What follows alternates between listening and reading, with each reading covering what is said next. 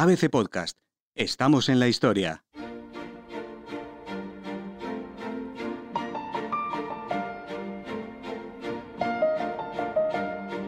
Cierto día se acercó una gitana adivinadora a la niña María de las Mercedes de Orleans y Borbón, solicitándole una limosna. Merceditas, como era conocida en su casa, le dio unas monedas a la anciana, tras lo cual ella quiso agradecérselo echándole la buenaventura. Tomando su mano, le dijo, Veo una corona real sobre tu cabeza. Hija, algún día serás reina. Serás coronada por la gracia de tus bondades y por la bondad de tu gracia, y un rey se postrará de rodillas a tus pies. Luego, la divina se marchó bajo un grito aterrador.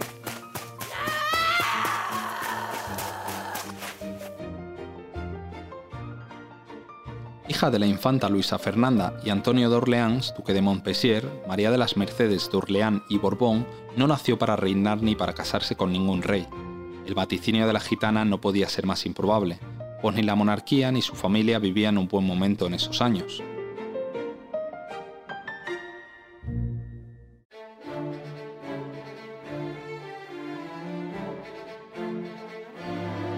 Tras la salida de los Borbones del trono en 1868, el padre de María de las Mercedes fue el primero en postularse para reinar en su lugar. Sin embargo, el duque tenía muy pocos aliados entre las élites españolas y aún tuvo menos después de involucrarse en un duelo con otro infante español, don Enrique de Borbón. El 12 de marzo de 1870 se celebró el encuentro en la dehesa de Carabanchel entre estos dos duelistas que se habían insultado mutuamente. Le tocó disparar primero al duque de Montpensier, que falló el tiro, aunque también lo hizo don Enrique. El honor ya estaba a salvo, pero al contrario que en otros duelos que se consideraban así resueltos, los protagonistas habían establecido que seguirían disparando hasta que se hiciera sangre. El segundo proyectil del francés impactó justo en la frente de su adversario, un infante de España por nacimiento y no por matrimonio como él. El escándalo traspasó las fronteras españolas e invalidó por completo las opciones de Orleán para reinar. El oprobio cayó sobre su estirpe.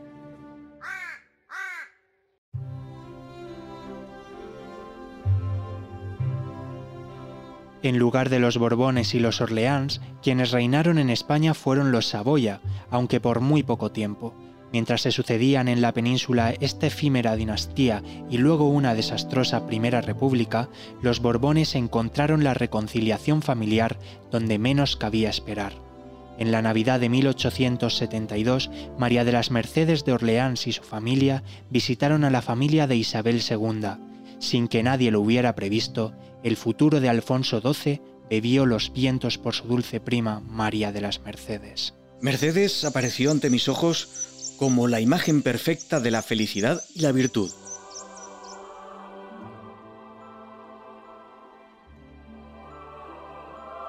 Mercedes cautivó a su primo carnal nada más dejarse ver.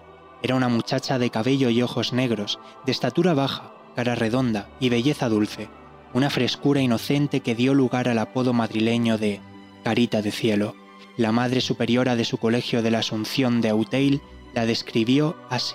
Dulce, encantadora, con sus 13 años promete ser muy hermosa. Tiene los ojos oscuros, brillantes y llenos de expresión. Su cabello es negro mate y lo lleva dividido en dos trenzas sujetas detrás de la cabeza.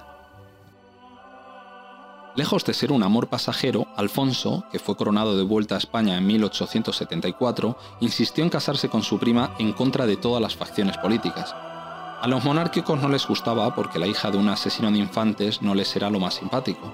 A Isabel II ya depuesta porque no concedía ni los buenos días a su cuñado, y a los republicanos porque ni siquiera les gustaba el tipo de las patillas ni su corona. Alfonso explicó al Consejo de Ministros por qué lo hacía. Lo hago inspirado en los más puros afectos del corazón, por el conocimiento de las altas prendas que adornan a la que ha de compartir conmigo el trono. Como al rey, al pueblo le cayó en gracia esta moza risueña con la que el monarca jugaba desde que era un rapaz y que cuando la halló en el exilio más crecida le pareció un ángel.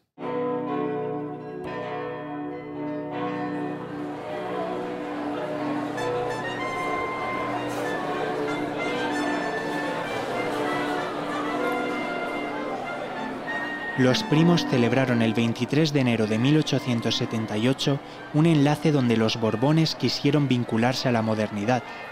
Madrid estrenó alumbrado eléctrico con motivo de la boda, a la cual la novia llegó en tren procedente de Aranjuez, concretamente en un vagón forrado de raso blanco.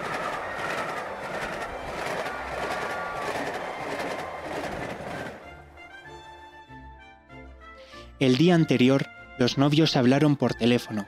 El acento andaluz de la nueva reina daba melodía hasta a sus suspiros y recordaba el hecho histórico de que era la primera reina consorte propiamente española desde hacía mucho tiempo. El día de la boda en la Basílica de Atocha, él vistió un uniforme de capitán general con sus respectivas condecoraciones y un sable en la cintura, mientras que ella vistió entera de blanco. En honor a los casados, corrieron ingeniosas coplillas haciendo chanza de la querencia por la endogamia en todas las casas reales. El 23 de enero se casa un rey con su primita hermana. Mira qué ley. Quieren hoy con más delirio a su rey los españoles, pues con amor se ha casado como se casan los pobres.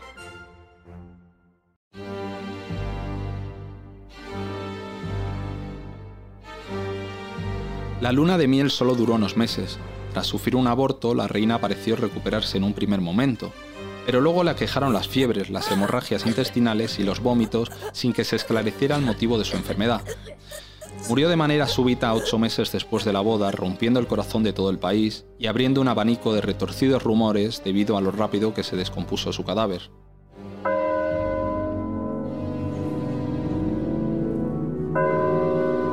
Estudios recientes han relacionado las fiebres tifoideas que la fulminaron con la ingesta de agua contaminada por fosas sépticas en el Palacio Sevillano de los Montpensier, actualmente sede de la Junta de Andalucía. Esto explicaría además por qué solo dos de los nueve hijos del matrimonio Montpensier cruzaron vivos los 20 años. No conformes con culpar a la naturaleza, muchos especularon con que la reina había sido envenenada, según estas mismas malas lenguas, por la mano de la hermana mayor de Alfonso, Isabel, que de pronto se había visto obligada a compartir el escenario cortesano con su prima. Si a Alfonso XII le llamaban Pusmoltejo, por su supuesto padre, a esta Isabel la bautizó el pueblo como la Araneja, en referencia al también militar José María Ruiz de Arana, más conocido como el pollo arana, que se trajinaba a la reina por las fechas de su gestación. No fue su mote definitivo, pero desde luego cierto talante castrense y autoritario sí se le pegó a la infanta Isabel.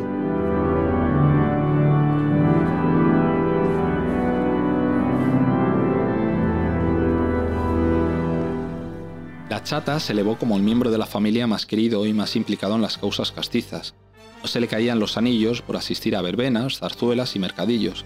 Tampoco a la hora de discutir con María de las Mercedes para delimitar el espacio que correspondía a cada una en palacio. Los rumores de envenenamiento vivieron de esos choques. La desaparición de María de las Mercedes atropelló el alma de Alfonso XII. Sumido en la melancolía, el monarca quiso construir en Madrid, junto al Palacio Real y la vieja muralla de la ciudad, la iglesia catedral que su esposa había soñado en vida. No obstante, el deseo regio hubo de esperar más de un siglo de obras, mil veces interrumpidas por las discrepancias arquitectónicas y la falta de fondos antes de que se terminara la catedral y de que se trasladara allí el cuerpo de María de las Mercedes, que hoy descansa a los pies de la imagen de la Almudena, virgen de la que era muy devota. La inscripción de su sepultura fue su enésimo gesto de amor, de Alfonso XII a su dulcísima esposa.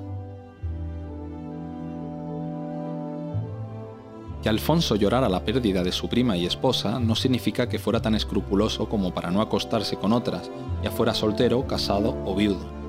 Entre una jauría de mujeres tan larga y variada como la lista de los reyes godos, Alfonso mantuvo en paralelo a su matrimonio una relación íntima con la cantante Elena Sand, una de las mayores voces de la historia de la ópera. El republicano Emilio Castelar la describió con estruendo. Elena es de labios rojos, de piel color morena, la dentadura blanca, la cabellera negra y reluciente como de azabache, la nariz remangada y abierta, el cuello carnoso y torneado, una maravilla. La frente amplia como la de una divina egipcia, los ojos negros e insondables, cual dos abismos que llaman a la muerte y al amor.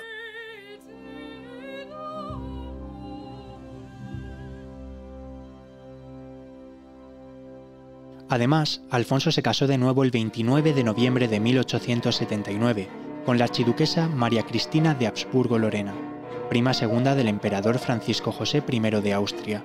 Con la austríaca mantuvo desde el principio una relación menos afectuosa, más metálica que con su primera esposa. La Habsburgo era huesuda y delgada, y al Borbón le gustaban más bien rellenitas. La reina era tímida y reservada, el rey expansivo y alegre, ella adicta a la monogamia, él un calavera con encanto. Para ilustrar el choque cultural surgido entre ambos y lo mucho que le costó a María Cristina desprenderse de su llamativo acento extranjero, se suele relatar que en una recepción, al poco de llegar al país, la nueva reina quiso hacer gala de sus progresos con el español, rodeada de nobles que no bajaban ninguno de los cinco o seis apellidos compuestos.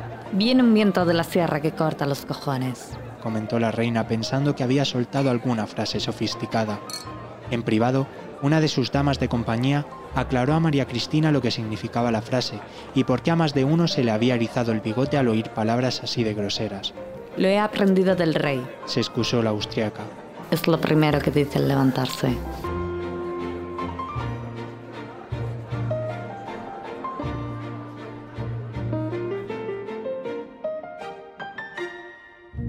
Puedes escuchar todos los episodios en abc.es, iVoox, Wanda, Spotify, Apple Podcast y Google Podcast.